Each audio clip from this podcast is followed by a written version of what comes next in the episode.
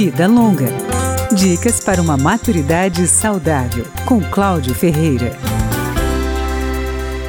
É cada vez maior o número de pessoas que se interessam em começar a fazer balé clássico depois dos 50.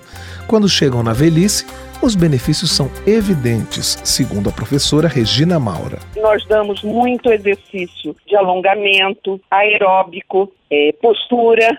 Isso tudo faz com que as pessoas na terceira idade se sintam muito mais aptas a andar, a correr, muito melhores.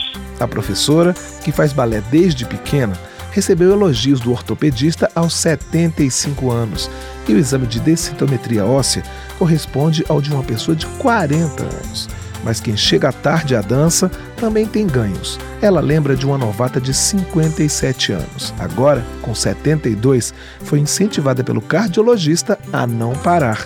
A saúde, a postura e a autoestima melhoraram Outra vantagem é para o equilíbrio dos mais velhos. Começamos na barra e a toda hora a gente dá um, um, alguma coisa, um intervalo para que a pessoa fique só num pé, na meia ponta e largue a barra para ficar no equilíbrio. Regina Maura diz que as alunas mais maduras são as mais pontuais e as mais perseverantes.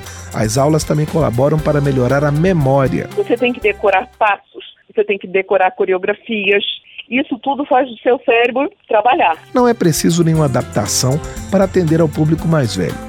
A professora explica que as turmas são misturadas. Pode ser que elas não façam tão bonito, tão perfeito como a jovem, que tem as pernas lá em cima, altíssimas, mas elas fazem o mesmo exercício. No período de apresentações, as dançarinas sênior pregam uma estrela na porta do camarim.